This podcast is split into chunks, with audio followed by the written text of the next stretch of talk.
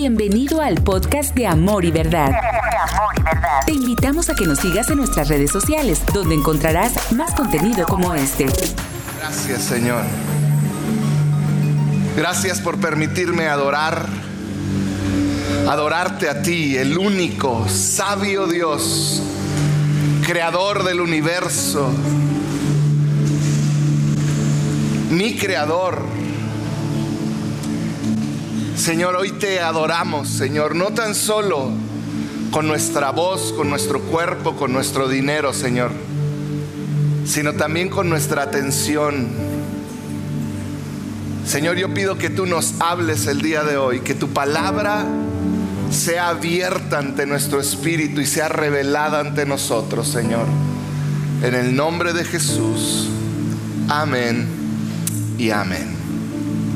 Hoy vamos a continuar con la tercera parte de la serie de Irresistible. Por ahí va a aparecer Irresistible. Y quiero iniciar con una historia que está en la Biblia. Aparece ahí en, el libro de Juan. Y te voy a contar lo que estaba sucediendo. Juan está cenando con sus discípulos. Están ahí todos reunidos. Están partiendo el pan, están comiendo. Cuando de repente, sin pensarlo, uno de ellos se levanta, dejando el plato a la mitad. Se levanta y sale corriendo. Todos empiezan a preguntar en la mesa qué le pasó a Judas, a dónde va. ¿Por qué salió de esa manera? Sin entenderlo claramente qué sucedía, todos excepto Jesús todos siguieron comiendo, pero ese momento en el que Judas se levantó y corrió marcó el inicio de algo que sucedería, que traería gran dolor a los discípulos, al maestro.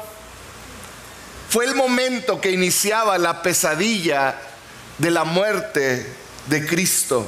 Y cuando Judas se levanta, vemos que Jesús empieza a hablar con sus discípulos. Y me gustaría que hoy nos enfocáramos en esas palabras que tuvo Jesús en el periodo entre que Judas fue y lo entregó y el momento en el que llegaron los soldados por Jesús. Juan 13, 33 dice así. Jesús comienza hablando y dice, mis queridos hijos, voy a estar con ustedes solo un poco más de tiempo. Y como les dije a los líderes judíos, ustedes me buscarán, pero no pueden ir a donde yo voy. Así que ahora les dijo Jesús, Jesús se despide de ellos y les dice, me voy a ir. Dice, pero les deja, dice, así que ahora, como ya me voy, les doy un nuevo mandamiento. Fíjate las palabras que utiliza Jesús. Y el nuevo mandamiento es, ámense unos a otros. Y tú dirás, el pastor parece disco rayado. Va a volver a hablar de que nos debemos de amar. Y adivinaste, sí, sí voy a hablar de eso. Pero yo espero y que tú hayas a lo largo de estas últimas dos semanas se ha de abierto tu panorama al concepto de amar de Jesús. La primera semana vimos cómo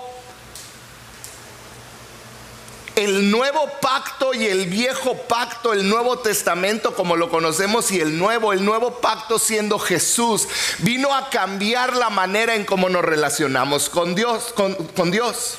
La semana pasada vimos lo que era amar al enemigo, que Jesús dijo, deben de amar al enemigo. Y veíamos que el enemigo, o, que debemos de amar a todos, perdón, incluye aún a nuestros peores enemigos. Y vemos cómo Jesús va levantando el nivel de lo que espera de sus hijos de amar.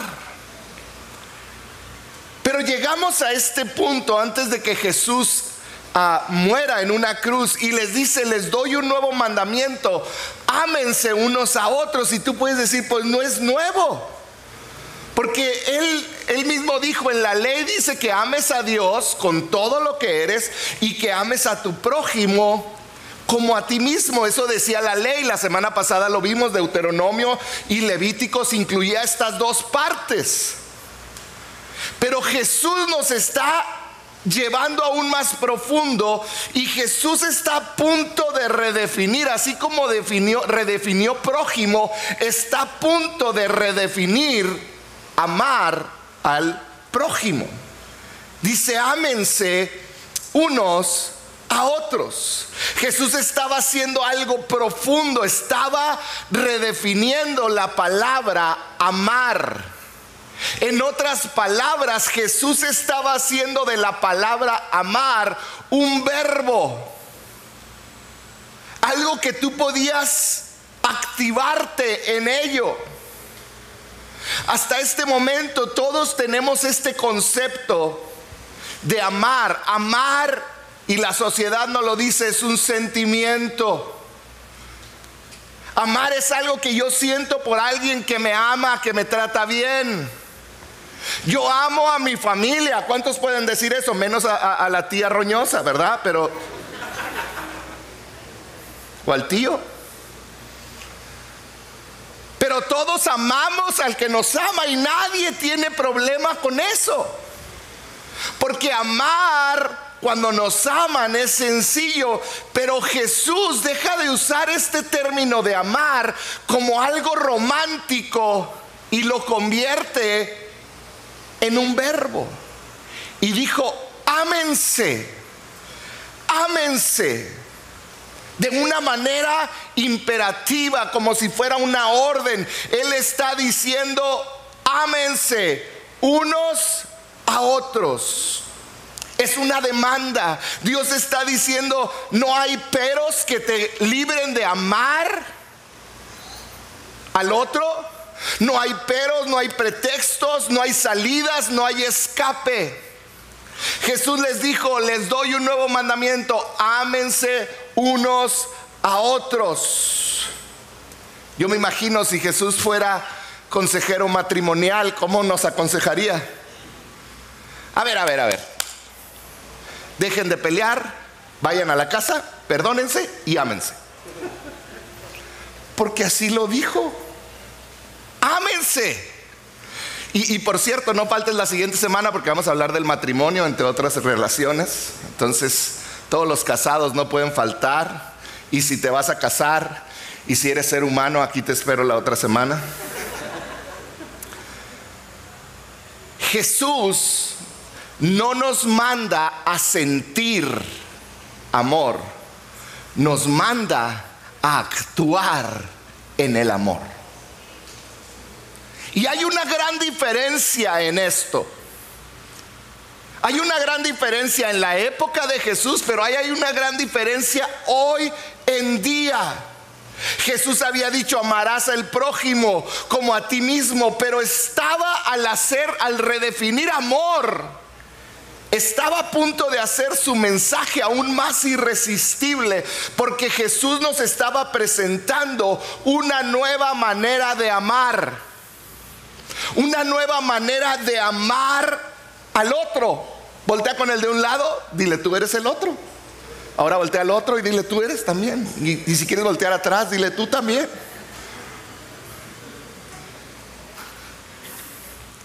El otro. Vamos a terminar de leer este versículo 34. Dice, ámense unos a otros. Y luego dice la clave dice, tal como yo los he amado, ustedes deben amarse unos a otros. Jesús en ese momento cambió todo. Jesús se puso a sí mismo como el ejemplo, como la manera, como la meta, como la meta de cómo debemos de amar.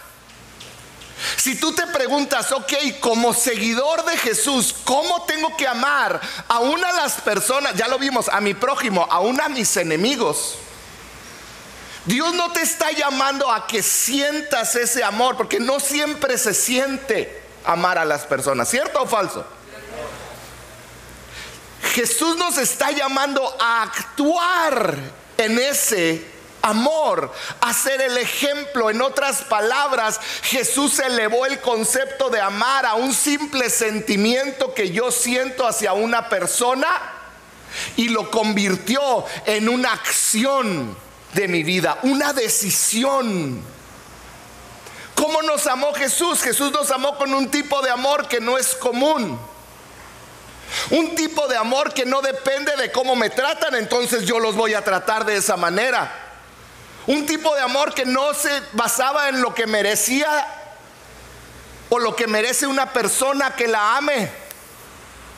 Un tipo de amor donde no tiene nada que ver con familiaridad o apellido. Es un tipo de amor donde tú decides entregarte por las personas porque son hijos de Dios. ¿Por qué? Porque son creación de Dios, porque es la manera tal, déjenme el versículo, tal como Él nos amó. En otras palabras, Jesús nos estaba diciendo, tú no puedes anclar tu amor a tus sentimientos, tú no puedes anclar tu amor a las circunstancias, tú no puedes anclar tu amor a cómo te traten. Jesús estaba elevando nuestra responsabilidad de amar y estaba diciendo, tú debes de amar porque es tu responsabilidad amar. Tú debes de amar porque aunque te trataron mal, tú reconoces que atrás de esa persona está Dios que lo ama.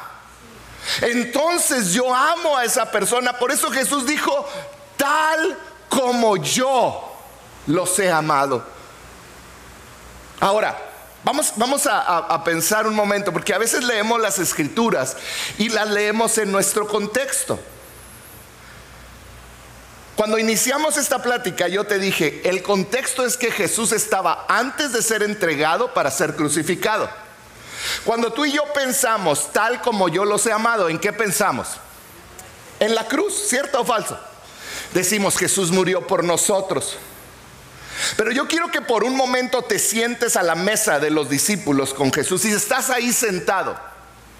Y Él te dice, ustedes deben, ámense los unos a los otros. Y todos voltean, oye, es que Pedro es difícil de amar. Y Juan está chiple, entonces, hoy no es complicado. Y Andrés toca la batería, Felipe toma la ofrenda y se queja de los versículos. Son difíciles me tenía que desquitar, Felipe. Métanse conmigo, yo tengo el micrófono todos los domingos.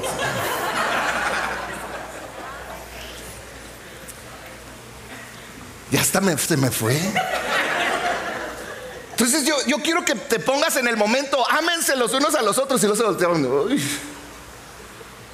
Y luego les dice, como yo los he amado. Ellos no pensaban en la cruz porque la cruz no había sucedido, ¿cierto? ¿Cómo pensaban ellos? ¿Cómo los amó Jesús? ¿Cómo podían aplicar? Para nosotros hoy es fácil decir, pues que Él murió por mí. Pero ¿cómo lo pensaron ellos? La realidad, tal como yo los he amado, tenía para ellos, para cada discípulo, un significado claro tenía un significado práctico, sencillo y profundo. Fíjate bien. Yo me imagino que ellos en ese momento se empezaron a acordar de los últimos tres años caminando con Jesús. Se empezaron a acordar de sus errores, de sus faltas, se empezaron a acordar de sus regadotas, se empezaron a acordar de lo que habían hecho mal y cómo Jesús los había abrazado vez tras vez. Se empezaron a acordar de cómo ellos no merecían el lugar donde estaban, pero a pesar de sus errores, de su necedad, Jesús los volvía a juntar, los volvía a amar. Quizá Mateo, que estaba ahí sentado, para él tal como yo los he amado, para él quizá era, ¿recuerdas cuando nos conocimos, Mateo? Quizá Mateo estaba pensando, todos me rechazaban porque era no me amaban por mi, por mi trabajo. Pero Él no me rechazó, me amó. Cuando todos me despreciaban, Jesús me amó, me abrazó y me dio un propósito. Cuando aún mi familia se avergonzaba de mí por lo que hacía. Jesús me abrazó. ¿Puedes imaginar lo que significaba para ellos? Era como que ellos entendían, alguien extendió el amor más allá de lo que merezco y me trae un recuerdo de gracia. Un recuerdo de gracia donde puedo ver que su amor me tomó cuando no merecía ser tomado que su amor me alcanzó y que pude experimentar milagros, que pude experimentar tantas cosas, porque su amor me alcanzó cuando no merecía ser alcanzado. Tal como yo te amé, tiene un significado para ellos tan específico, pero también lo tiene para ti, para mí. Tal como yo te amé. Para cada uno de esos discípulos era un recuerdo de gracia y yo le pido al Espíritu Santo que Dios te haga recordar esos recuerdos de gracia. Perdóname la, la redundancia. Pero que esos recuerdos de gracia puedan abrazar y guiar tu corazón. Recuerdos de un amor que cubre errores, que da nuevas oportunidades, que abraza cuando no es lógico abrazar, que da oportunidades cuando nadie más daría oportunidades. Recuerdos de gracia. Esta esto debe de ser el sello de amor de la iglesia. Una iglesia que ama, porque es lo que Jesús estaba diciendo. Amen tal como yo les amé. Y Jesús nos amó a pesar y nos ama a pesar de nuestros errores, de nuestra falta de fe. A pesar de todo lo que somos, Él nos ama tal como Él nos ama. Y luego sigue diciendo, versículo 35 el amor que tengan unos por otros, dijo Jesús. Y fíjate esto, será la prueba ante el mundo que son mis discípulos. Este amor nos identifica. Este amor nos marca, nos hace visibles ante un mundo como seguidores de Jesús. Por eso tenemos que aprender a amar de esta manera. No amar al que te ama, no tratar bien al que te trata bien, sino ir más allá, que fue lo que Jesús hizo, nos amó de una manera distinta. ¿Sabías que la marca de un seguidor de Jesús no es la bibliota bajo el brazo? Jesús no dijo el que traigas la ley bajo el brazo, la Biblia bajo el brazo, es la prueba de que eres cristiano, pero así vivimos a veces. Recuerdo cuando empezamos a vender Biblias en la iglesia antes de la pandemia, pronto regresaremos. Y compré unas Biblias así chiquititas. Y una persona se me acercó y me dijo, ¿por qué tan chiquitas que se avergüenzan de la Biblia? Y dije, no, es fácil de cargar. Y tienen buenos ojos. Yo traigo una bibliota porque ya no veo. Pero ¿sabes que hablar religiosamente no te hace cristiano? No te, el que digas hermano y el que, el que pongas alabanzas a todo volumen en tu casa no te hace identificarte como cristiano, de acuerdo a lo que Jesús dijo. El que veas enlace. Por cierto, no lo hagan. No, no es cierto. No te hace cristiano. El que vengas cada domingo no te hace cristiano. El que diezmes no es una prueba de que eres cristiano.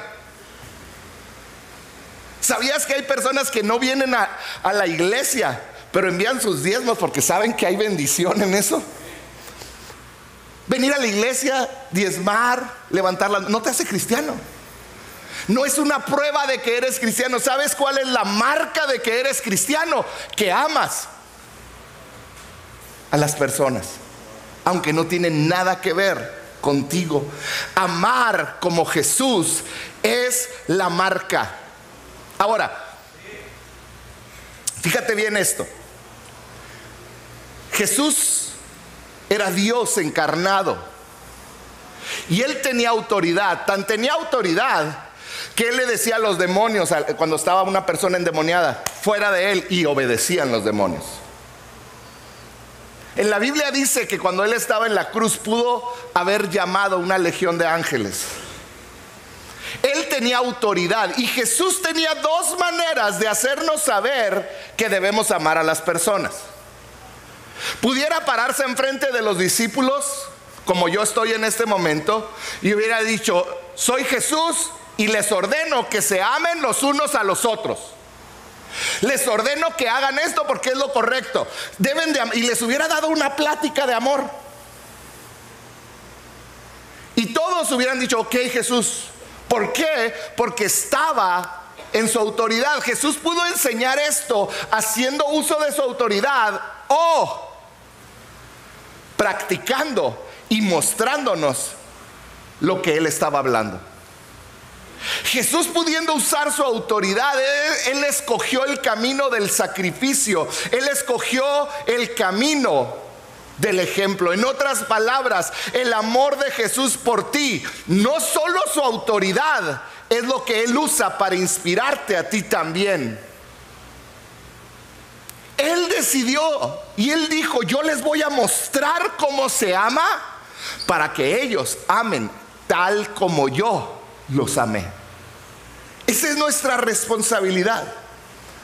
Y quiero empezar a leerte unos versículos de Pablo posteriores a Jesús, donde Pablo entendió perfectamente lo que Jesús estaba diciendo. Y creo que te va a ayudar a entender unos versículos de Pablo que usamos mucho a lo largo de nuestra vida cristiana. Filipenses 2, 5, 8. Pablo, fíjate cómo lo expresó. Le dijo a los filipenses, tengan la misma actitud que tuvo Cristo Jesús. ¿Cuál actitud? De que no te mando, yo voy y te enseño. De que yo voy y te enseño, me ensucio las manos, amo a las personas. Y dijo, tengan esta misma actitud que tuvo Cristo Jesús. Aunque era Dios, no consideró el ser igual a Dios, que no consideró que el ser igual a Dios fuera algo a lo cual aferrarse en cambio, renunció a sus privilegios divinos, adoptó la humilde posición de un esclavo y nació como un ser humano cuando apareció en forma de hombre. Se humilló a sí mismo en obediencia a Dios y murió en una cruz como morían los criminales. ¿Sí puedes ver lo que hizo Jesús? Jesús en vez de pararse y decirnos, esto es lo que tienen que hacer y tienen que obedecerme porque si no habrá castigo, viejo pacto. Él dijo, Él eligió venir y hacerse el más humilde de todos, el siervo de todos. ¿Para qué? Para que tú y yo tengamos un ejemplo de lo que debamos de hacer. Es muy fácil que nos digan, es que tú tienes que perdonar porque tú fuiste perdonado. Yo te digo, no nomás tienes que perdonar, tienes que amar porque te enseñó Jesús cómo debes de amar. No es tan solo perdonar, tienes que amar. Ámense, estás teniendo problemas en tu matrimonio y estoy adelantándome a la siguiente semana. Ámense. Tenemos que amar de esa misma manera. ¿Por qué los discípulos deberían de obedecer el mandamiento? De amar a otros porque Jesús les había mostrado cómo era amar. Pablo le escribió a los cristianos de Éfeso y les dijo en Efesios 4:31, les dijo, líbrense, di conmigo, líbrense. Dice, líbrense de toda, y fíjense la lista, ¿eh? Si, si tienes algo de esto, di amén, pero no es cierto, pero para adentro. Líbrense de toda amargura furia, enojo, palabras ásperas, calumnias y toda clase de mala conducta. Pablo dice, tienen que librarse de este. Fijas que todas esas son actitudes hacia otras personas. Son actitudes que dañan a ti y a otras personas. Y dice Pablo, líbrense. Siguiente versículo. Por el contrario, sean amables unos con otros sean de buen corazón y perdónense unos a otros. Y para muchos en ese momento que estaban escuchando, como tú y como yo, y algunos que estamos aquí, nuestra pregunta es, ¿achis? ¿Y por qué? ¿Por qué debo de hacer, dejar todo lo demás? ¿Por qué debo de dejar mi enojo si sí me hicieron enojar? ¿Por qué debo de dejar la forma en que hablo, mis palabras? ¿Por qué debo de dejar mis actitudes negativas y la ira, el enojo? Si se lo ganaron. ¿Por qué tengo que hacerlo? ¿Por qué debo deshacerme de la amargura si estoy solo o estoy sola? ¿Por qué debo deshacerme de la furia? Si lo que me hicieron, el fruto natural de lo que me hicieron es la furia, la ira, el enojo. ¿Por qué debo deshacerme de mi forma de hablar con palabras ásperas? ¿Por qué debo de quitar el chisme? ¿Por qué debo de, cambiar malas conductas? ¿Por qué? Cuando tú vas y le predicas a alguien y le dices, debes de cambiar eso, mira, perdona. Y regularmente lo que debemos, decimos, y te pueden preguntar, pero ¿por qué lo tengo que hacer? Porque te conviene. Y esa es nuestra respuesta. Es que ¿por qué debes de dejar toda esa lista que viene en, Efesios? Porque te conviene y te hace daño a ti mismo. Porque envenena la, ¿cómo dice la canción? Mata el alma y la envenena. Y por eso tienes que soltarlo. ¿Sabes que no es la respuesta correcta? ¿Sabes por qué debemos de dejar todas esas malas actitudes y sentimientos? Dice, vamos a leerlo de nuevo, por el contrario, sean amables unos con otros, sean de buen corazón y perdónense unos a otros. Y luego dice otra vez, tal como Dios los ha perdonado a ustedes por medio de Cristo. Tal como Dios Debemos de seguir el ejemplo de Dios. ¿Por qué debemos de perdonar? ¿Por qué debemos de dejar enojo, ira? Aunque la persona se lo merezca. Porque Dios, por medio de Cristo, abandonó lo que merecíamos y lo cambió por amor y perdón, gracia, misericordia. Efesios 5.1 dice, por lo tanto, imiten, di conmigo, imiten Dice, por lo tanto, imiten a Dios en todo lo que hagan, porque ustedes son sus hijos queridos. Y luego fíjate, el siguiente versículo es todavía más profundo. Dice, vivan una vida llena de qué? De amor, siguiendo de nuevo el ejemplo de Cristo. Él nos amó y se ofreció a sí mismo como sacrificio por nosotros, como aroma agradable a Dios. Entonces, ¿por qué debo de amar a las personas? ¿Por qué debo de amar al que me lastima? ¿Por qué debo de amar al que no merece ser amado? Porque Él me amó y yo debo hacer lo mismo. Él dijo, ámense los unos a los otros. No puso unos entre paréntesis y dijo, a menos de que te hayan hecho esto o hagan aquello. Ámalos si te tratan bien. Jesús no dijo eso. Él dijo, ámense, no desde el punto de vista de un sentimiento, sino de una acción. Efesios 5:8, ahí adelantito.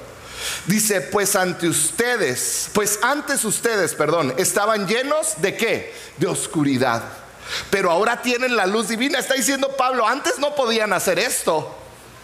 Pero ustedes que conocen a Cristo, tienen la luz que proviene del Señor. Por lo tanto, dejen de hacerse locos, dejen de hacerse patos y vivan. ¿Cómo? ¿Cómo? Como gente de luz.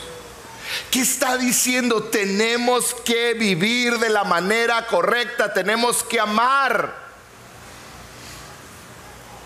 Cuando tengas una duda de qué hacer, cómo actuar, la pregunta que yo te invito a que te hagas es la siguiente, pónganmela.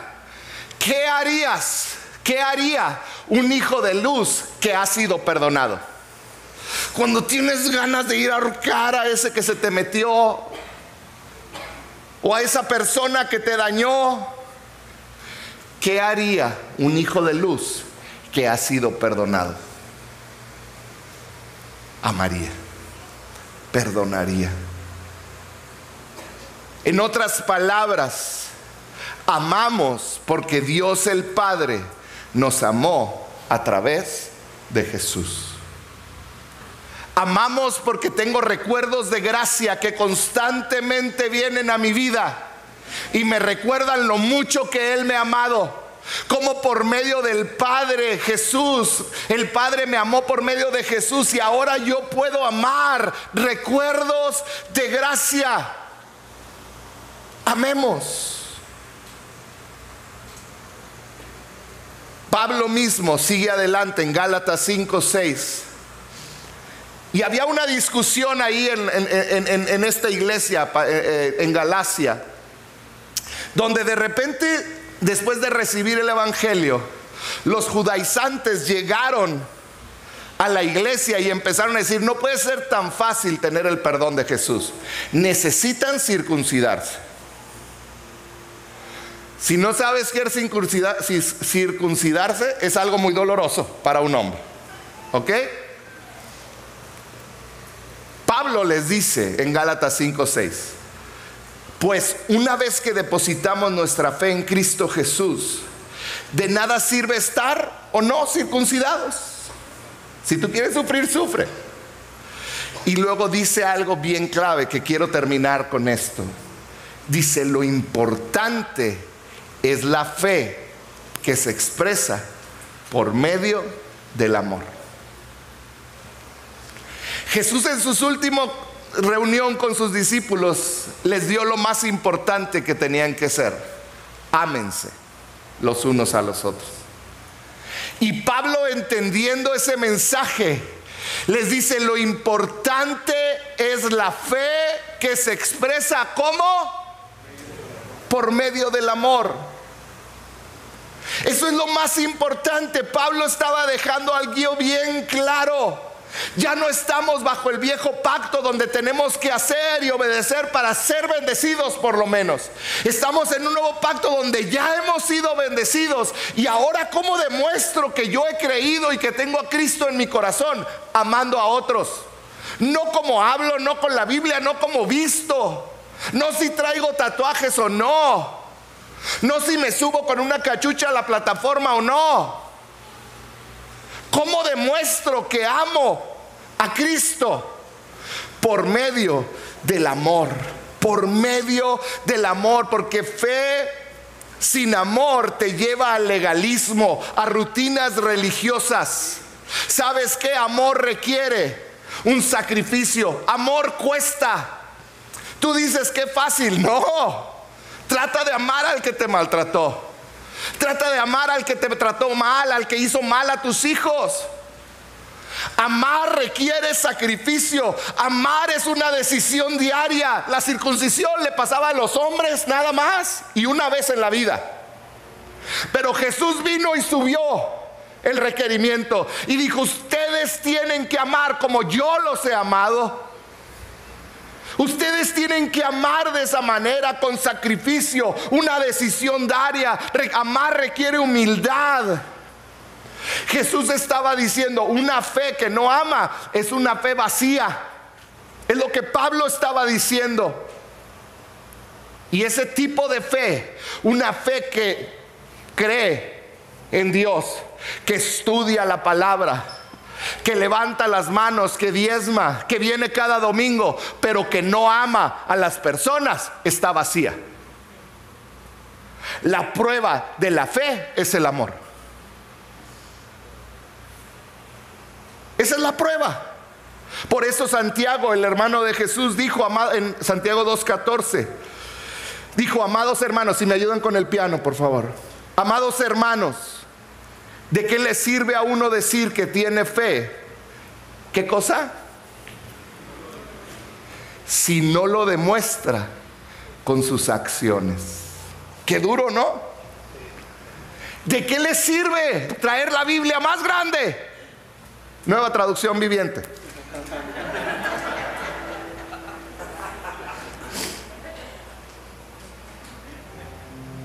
¿Sabes las personas que más han marcado mi vida? Son las que me han amado. Personas que no tenían que amarme, como Felipe. Yo amo mucho a ese hombre porque él me ha honrado y me ha respetado desde que llegó a la iglesia. Y yo he visto su amor por Dios reflejado en amor a otros. Una de las cosas más difíciles en esta vida es amar a las personas que no se lo merecen. Y Pablo, eh, perdón, Santiago dice, ¿de qué le sirve uno decir que tiene fe si no lo demuestra con sus acciones? Y luego dije lo que dice después, ¿puede esa clase de fe salvar a alguien? O sea, ¿puedes salvarte tan solo diciendo que amas a Dios o haciendo rituales o haciendo o tratando de cumplir. Dice, supónganse que ven a un hermano o una hermana que no tiene que comer ni con qué vestirse. Y uno de ustedes le dice a Dios, que tengas un buen día, abrígate mucho y aliméntate bien. Pero no le das alimento ni ropa. ¿Para qué le sirve? ¿Cómo pueden ver la fe por sí sola? ¿Qué dice? No lo dije yo. La fe por sí sola no es suficiente. Porque hay gente que se acerca a esta palabra por los ritos, por la religión, por sentir que están cumpliendo algo, que van dentro de un carril correcto. Pero no rinden su corazón al amor. Por eso Santiago dice, la fe por sí sola no es suficiente, a menos que ésta produzca buenas acciones. A menos de que, de que produzca buenas acciones, está muerta y es inútil. Por eso es tan importante lo que te estoy hablando. Por eso tres semanas hablando de cómo Jesús nos pide que amemos y cómo Jesús era irresistible por su manera de amar. La gran pregunta es cómo estás viviendo tu fe. ¿Estás amando o no? ¿Estás amando o no? ¿Estás viviendo una fe real, una fe viva, una fe que ama tal como Jesús amó? ¿O estás viviendo una fe falsa, muerta, basada en tu egoísmo, en lo que tú quieres, en lo que tú quieres obtener de los demás, lo que es mejor para ti? El mensaje de Jesús fue claro. Así que ahora les doy un nuevo mandamiento. Ámense unos a otros, tal como yo los he amado. Ustedes deben amarse unos a otros. El amor que tengan unos por otros será la prueba ante el mundo que son mis discípulos. Tal como Él nos amó. Yo quiero terminar orando por cada uno de nosotros y pidiéndole al Espíritu Santo que Él traiga memoria esos recuerdos de gracia en nuestra vida y que pueda mover nuestro corazón a cambiar. A veces es tan fácil olvidar la gracia que Él ha tenido con nosotros. Tendemos a olvidar tan fácil lo bueno que Él ha sido. Y a veces por eso batallamos para amar. Pero yo le pido al Espíritu Santo que en cada uno de nosotros esos recuerdos de gracia estén tan frescos, tan vigentes que puedan ser el motor para amar a otros. Padre, yo te doy gracias por cada uno de tus hijos. Señor, yo te pido que nos enseñes a amar. Padre, que podamos vivir como tú nos lo pides. Señor, que esos recuerdos de gracia estén tan vigentes en nuestra vida. Que esos recuerdos de cómo tú nos amaste, de cómo tú te entregaste, que esos recuerdos de tu amor en los momentos donde no merecíamos que nos alcanzaras, porque nos alcanzaste en esos momentos tan bajos, donde todo mundo, quizá muchas personas no quería saber de nosotros, Señor, pero tú nos alcanzaste. Ayúdanos a recordar ese amor y ayúdanos a vivir.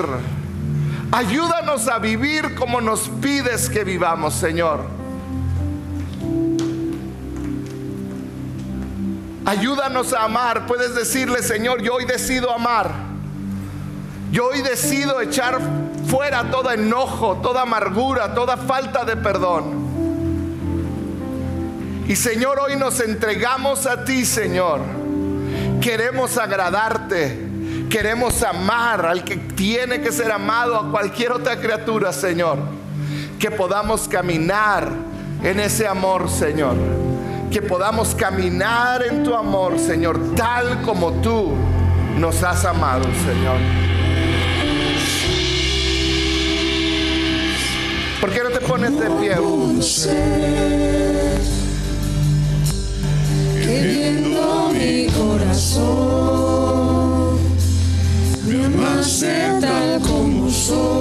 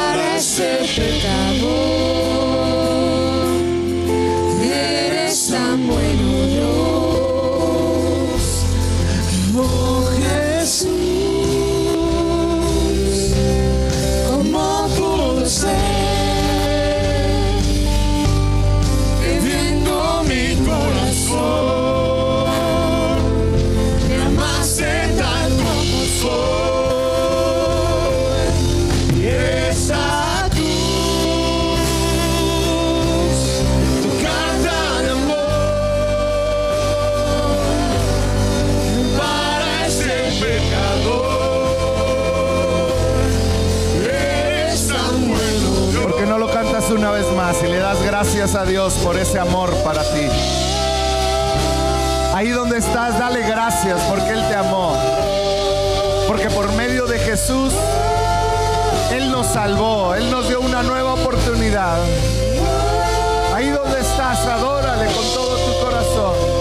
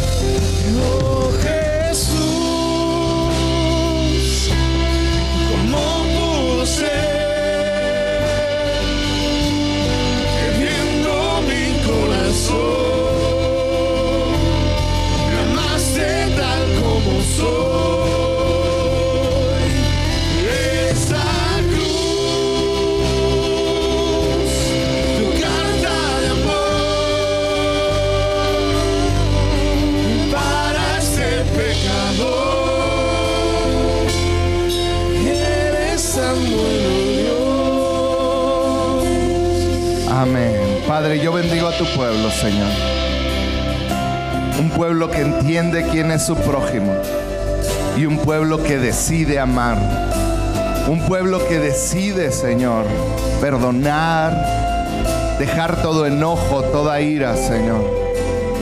Y vivir como tú nos llamas a vivir. A vivir una fe viva, una fe valiente, una fe sacrificial, Señor. Una fe que muestra a Jesús, Señor. Un amor que muestra a Jesús, Padre.